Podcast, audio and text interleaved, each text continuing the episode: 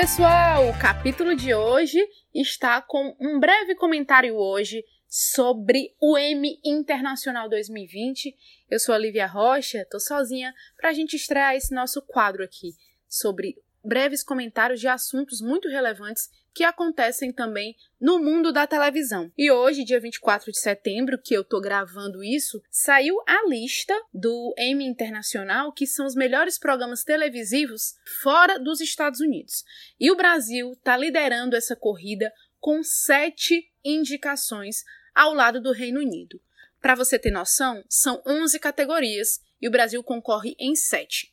A Globo é a que tem o maior número de representantes nessa concorrência aqui no Brasil, mas também temos produções da Record e produções também da Fox, além da Netflix também que tem essa produção que eu vou falar agora para vocês, destrinchar para vocês.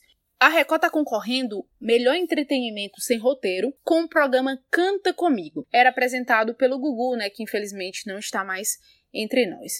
O Canta Comigo como era? Era um programa de calouros, mas diferente. A pessoa ia, cantava e tinha uma plateia enorme de artistas que eram jurados, né, profissionais de música. E quando a pessoa gostava daquele artista, gostava daquela música que ele estava cantando e principalmente da voz, ela apertava e começava a cantar com a pessoa também. Então, esse programa está concorrendo a melhor entretenimento sem roteiro. Outro que está concorrendo é melhor série cômica. Ninguém tá olhando. Com a Kéfera, né, youtuber e atriz, essa série teve apenas uma temporada na Netflix e foi cancelada, mas foi indicada aqui no Emmy. Na categoria Melhor Programa Artístico, Refavela 40, que fala sobre um disco do Gilberto Gil, está concorrendo ao melhor programa artístico do Emmy Internacional. O Brasil também está concorrendo nas categorias de melhor atriz e melhor ator.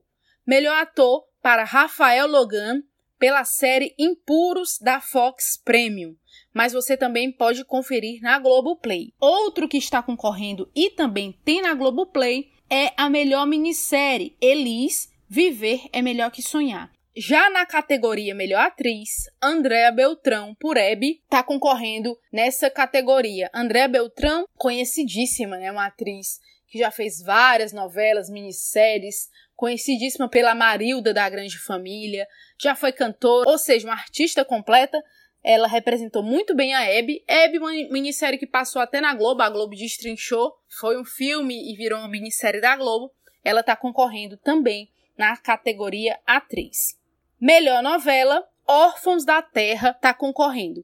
Órfãos da Terra é uma novela de Duca Rachid e Thelma Guedes, uma novela do ano passado, de 2019, que fez muito sucesso com um tema que não é tão abordado nas novelas, né? O tema sobre a guerra na Síria, a, os protagonistas fugiam para o Líbano e a protagonista tinha que se casar, era obrigada a casar, mas acabou fugindo para o Brasil.